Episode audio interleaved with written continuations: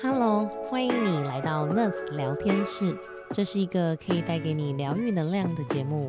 当你想暂时逃离外界世界噪音的时候，来这里一起聊聊天。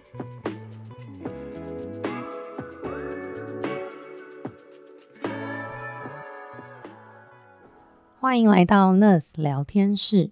我是今天的主持人 Angela。今天想跟大家聊聊饮食控制对身心灵的影响。因为我知道，像很多人都会非常的严格规定自己什么不能吃，什么可以吃，甚至是要去计算每天的营养，怎么样去吃会比较健康。这样反而好像扭曲了饮食控制真正的本质。要用什么样的心态去控制自己的饮食？所以我今天想邀请我一位营养师的朋友来一起聊营养这件事情。因为之前我在他的粉砖上面有看到他在跟东京帕运的选手一起在做营养的一些分享，然后他也是我认识非常非常久的朋友，所以我今天想要欢迎他。欢迎环芬环环，Hello，大家好，Hello Angela，好久不见，真的，跟各位听众分享一下，我们两个其实是国中同学，对，认识超久，对，那我现我的名字是郭环芬，那我是一个就是营养师，我的背景现在就是在学校有教书。那也有在减重诊所服务，还有第三个部分就是到社区去服务，这样子就是做一些营养教育啊，或者是做一些呃营养的，就是一对一的调整。那我想问，因为其实我知道你也有帮很多的运动员在做很多的营养的这个建议啊。对对，没错。那这样子的话，你要怎么样去告诉这些运动员？因为其实运动员好像压力很大，然后对饮食控制要求应该也会很严格吧？其实要分两个部分，就是一种是他根根本不 care 的，因为他会觉得我运动量这么大，我吃什么都会被我消耗掉，所以他们完全不 care。那也有一些是很有心，想要让他的比赛成绩好上加好，然后体格也就是非常的精瘦。第一种的，其实我们能够发挥的部分就会比较有限，因为他基本上就是不觉得他需要，所以你要让他有那个动机就很难。所以我们大部分是第二种，是我们主要配合的对象，就是他一来他就跟你很强烈的诉求，说我想要更好，那请你教我怎么做。所以我们大部分都会在这样子的选手上，就是配合的。第一个是。我也很有成就感，然后他也很有成就感，因为我们平均来讲，运动员在乎的不是只有体重，还有他的体组成。像最近几年比较多人会知道说要量体脂或者是肌肉量，那还有一个运动选手比较在意的就是骨密度。对我有听说，最近这个好像大家都会讲，很多健身房都是要聊那个什么 in body。对，因为如果它骨密度不够，比方说它可能是一些搏击类的项目，比方说拳击啊、柔道啊这种要摔要打的，那它如果骨骼不够 强壮，真的是两个拳头或者是手打在一起的时候就断，所以就会增加一些 危险性。这样，所以我们除了只有看体重，也要去评估是什么东西。比重比较高，如果它都是骨头是重在骨头上面的体重重，哎，我们是放心的，表示他的这个身体的结构是好的。但如果都是体脂肪，我们就会也会提醒他说他的饮食要微调到什么状态。那有一些体重是量级的选手，像刚才有讲到，就是像跆拳啊、柔道啊，他们是有体重量级的，我们就会希望他早一点开始做体重控制，不然他在最后。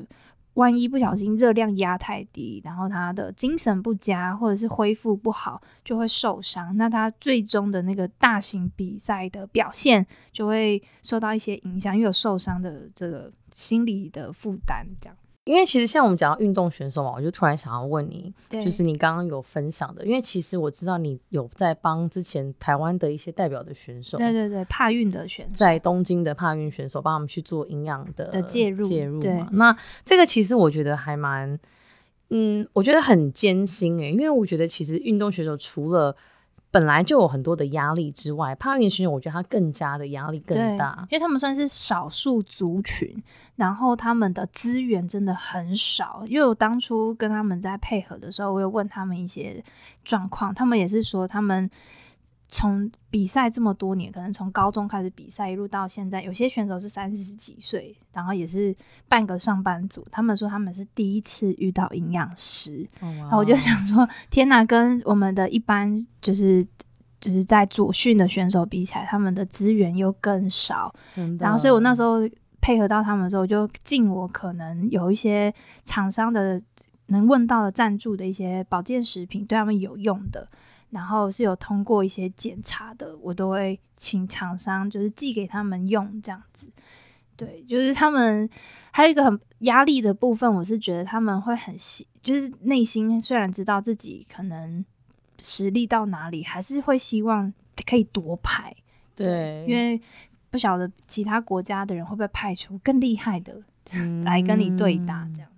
其实我觉得啊，因为呃，我之前有聊过一些其他的运动员，或者是一些在健身的人，或者是参加这些这种健身挑战的人，嗯，对，对他们来讲，其实除了运动锻炼之外，他们其实很需要一个人跟他们聊天，或者是分享，或支持跟鼓励他们。对，那有时候其实教练会是比较偏激或者很严格的，对对，反而是透过营养师去跟他们做一些沟通或调整，甚至跟他们讲一些正确的观念，让他们可能。会减减少压力嘛？对，因为饮食啊，它包含矿物质哈。先讲总热量，如果总热量吃不够，整个人就会非常的忧郁，会就是会出现一些情绪低落啊，恢复很差，会整个人就是连睡眠也会可能会受到一些影响。那再来就是里面的组成，有大部分的人现在比较有概念，就是要吃到蛋白质。那很多人是蛋白质吃够了，但是其他东西都。放弃掉，就包含了一些淀粉啊、蔬菜。那它这些还有油脂啊，就是油脂，很多人会觉得啊，我吃肉里面也有油，应该就够了。但是运动选手对他们来讲，就是油脂还是要有一定程度的比例，因为让他们荷尔蒙分泌是稳定。像雄性素好了，雄性素对于运动选手来说，它会比较有那个运动热忱。比较不会出现，就是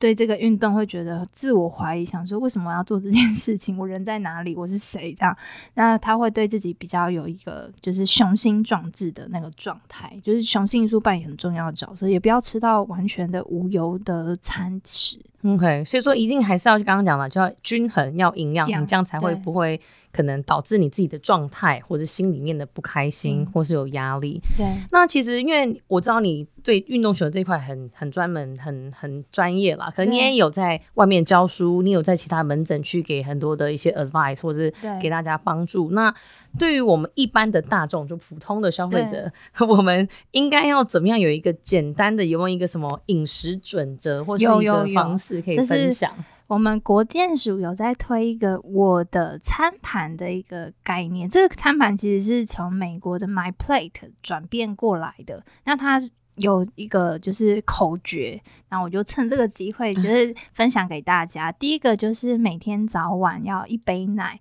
因为很多人就是会觉得现在。高蛋白粉比较方便，然后忘记去喝到牛奶。那牛奶里面有蛮丰富的 B two，那 B two 就是帮助能量代谢。那还有钙质，钙质就是刚刚有提到骨密度，然后还有我们肌肉收缩很重要的一个启动的那个讯号，都是要靠钙。然后再来就是镁，镁也是跟钙两个算是拮抗，互相调整，可以让人的精神比较放松。所以运动员在很紧张的时候，如果又没有喝到牛奶或者其他的含镁的食物，像深绿色蔬菜，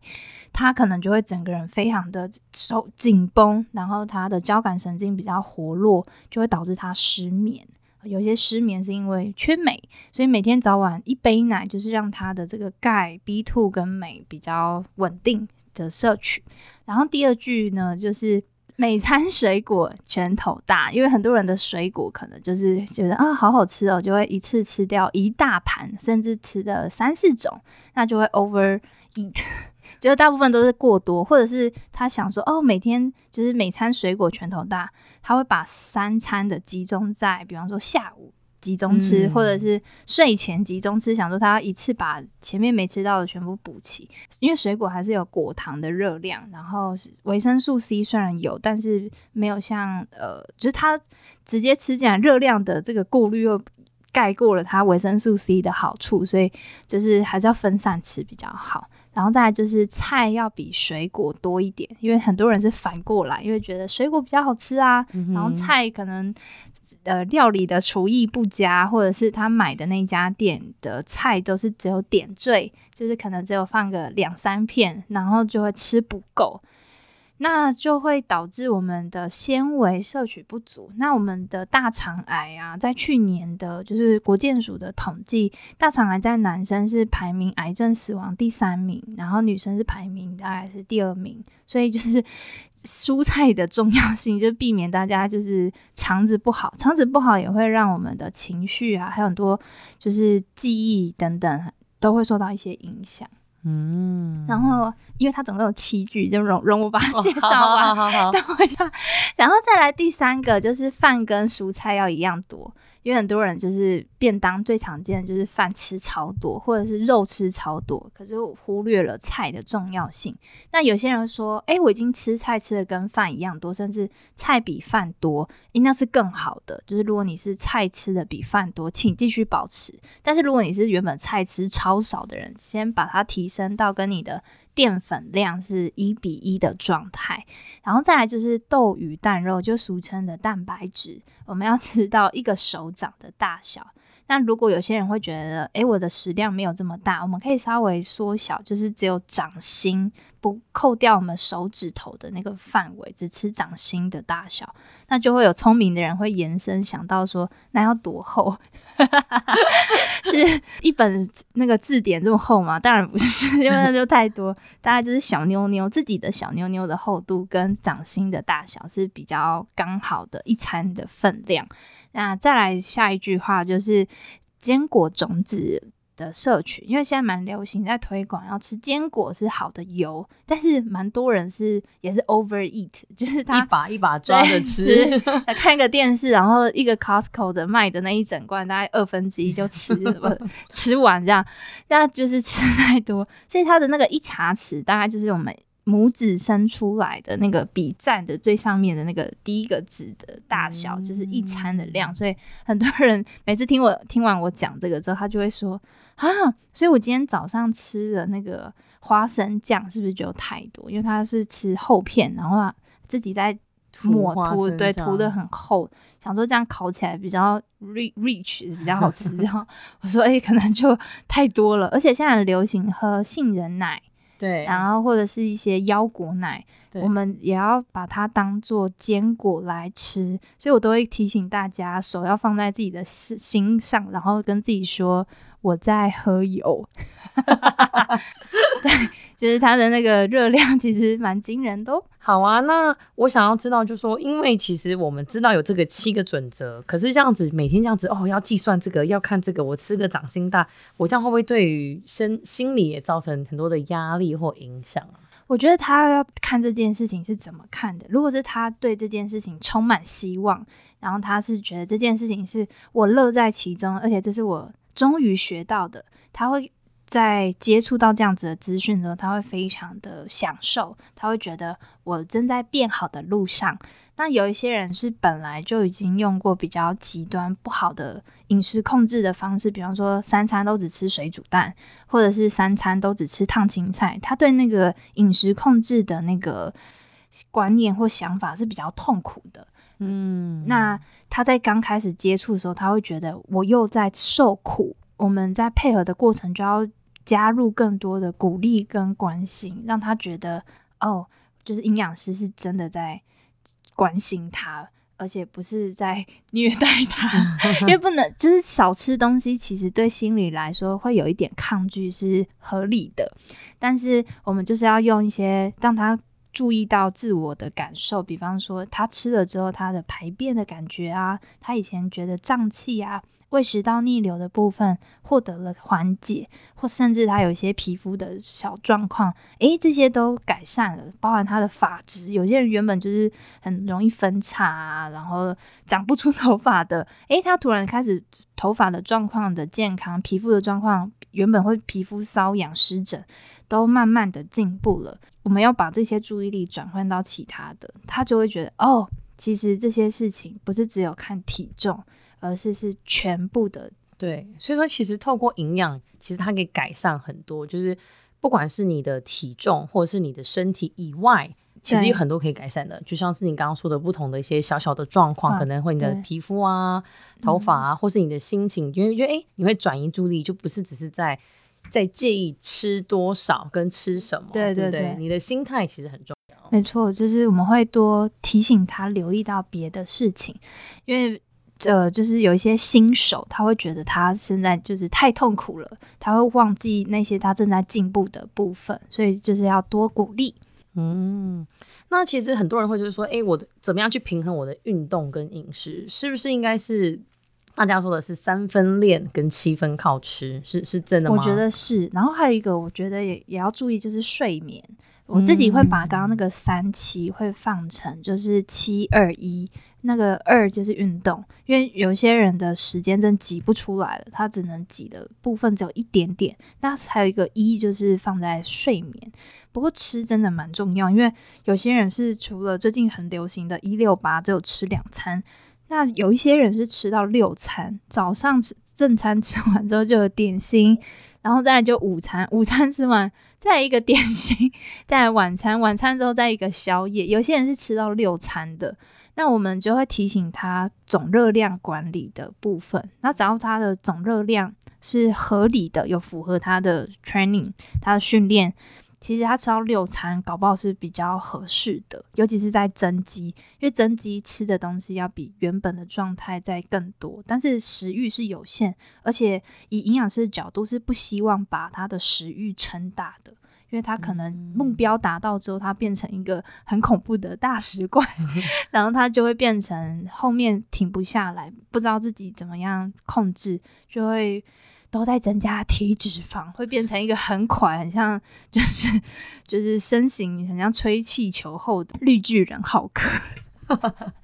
就会变很恐怖。对，嗯，那你在做营养师这份工作中，你常会听到什么样的饮食的迷思呢？饮食的迷思，大家就是会主要排序前三名，第一个就是会问我说，我可不可以饿了再吃，不饿就不吃。嗯，不知道你有没有听？我好像有听过，就是说尽量不要吃，不管饿还是不饿。对，这两个其实对我来说算是同一个问题，因为。嗯，我必须直白的说，很多人会觉得，诶，要产生热量赤字就是不吃，但是身体的确会内耗一些营养素，但是它跟我们人希望常常是事与愿违。它第一个启动消耗的，除了血液中的葡萄糖，还会有肌肉的耗损。所以我有遇到有一些人，就是挨饿减重，或者是等饿了再吃，他会先把我的肌肉量给。消耗掉，我们最希望减少的体脂肪就是还在那里。嗯、那要怎么样让我的脂肪被用掉？其实是应该要增加肌肉量，因为它在我们安静休息的状态，肌肉为了要维持它的新陈代谢，它就要怎么样把我的脂肪转换掉，变成能源，把它在我们呼吸的过程中做供应。所以反而是应该要。提升肌肉量，让你在现在坐在听，不然你在工作也好，在开车或者是搭车，在读书。现在的你其实就是在利用你的脂肪，所以如果你的体重的消耗量下降，其实就是肌肉流失产生的结果。所以你的新陈代谢很慢，所以不要再怪年龄啦，因为有一些阿公阿嬷就是健身的习惯很长的，就是。你看他的体格，哇，那个衬衫或是 T 恤一脱下来就是八块肌啊，甚至我都会戏称他就是全身都是肌肉。他搞不好的新陈代谢比在座的听众还来得好哦，所以不能只怪在年龄，还要回过头来看我的肌肉有没有把它留住。那有一个刚刚有提到，饿了再吃哦。饿了再吃很容易变暴食，就是会狂吃。嗯、那狂吃就会饥不择食啦，看到什么都要塞，那就会比较容易吃拿到手的都是高热量的点心，那就会呃一发不可收拾。就 就会说哦天哪，有炸鸡，然后就我刚刚一整天没有吃，应该可以吃吧？然后就是殊不知就吃了两三块这样子。没错没错，然后那个热量又比你正在控制的那个。均衡的状态高了大概两倍左右，嗯，就会变得很凄惨。对，还是希望大家就是定时定量，定时定量的是让身体觉得它很安全，它很舒服，然后你的荷尔蒙都很稳定，比较容易启动脂肪分解。好啊，那刚刚环芬你有提到我们的其中一个饮食的迷思，那另外两个呢？另外两个就是第二个就是我可不可以只靠运动，不要控制饮食，我可不可以变瘦？然后我要很诚实的跟大家讲，运动啊，能够消耗卡路里真的很少。假设我只是那种轻松的散步，你散步一个小时大概才五六十卡，但是你吃一个便当就七八百卡。所以如果你是想要靠散步变瘦，只能说你真的要走很久，比方说你要走。四五个小时，你才能可能消耗掉你便当的热，呃，可能搞不好一半而已 的热量。对，所以如果你是只想要靠运动瘦下来，除了就是强度要够，就是你要真的会觉得你有被 training 的那个强度，才真正有消耗到热量。不能只有靠你想象中的很轻松啊，摆摆手啊，什么甩手功啊，然后或者是那种伸展想要减重，我只能说，嗯。会非常非常非常难。然后第三个问题呢，也是很常见的，就是他们会问我营养师，请问我可不可以在减重之后恢复到原本的饮食？嗯，先给你猜猜看，是可以的吗？不可以，对，不行，就是因为你一回去，你的体重就回头啦。所以我们应该是在跟营养师配合的过程中。我们的模式是让你建立新的习惯，让你不要再复胖的。因为你可以稍微偶尔再去吃你原本喜欢吃的食物，但是假设你是一周吃三餐，我们七三二十一嘛，一个礼拜有二十一餐，那你想吃的比较高热量或是比较罪恶的食物，把它控制在四到五餐。然后就是二十一分之四或者二十一分之五，你的大方向还是很健康的，体重就不容易失控。但是如果你的比例变成二十一分之二十，只有剩下一餐是想说啊，前面太罪恶，我今天这一餐来好好的顾一下，那就是 很难回到就是比较瘦或者比较窈窕的那个模式。所以就是提醒大家，那个比例原则真的很常见，很常被运。问到的事情。谢谢你这一集的收听。如果你喜欢我们的节目，记得按下订阅。如果你是使用 Apple Podcast 的朋友，喜欢这一集的内容，请给我们五颗星并留下评论。更多 Nurse 的资讯，请看资讯栏。让我们下次见，拜拜。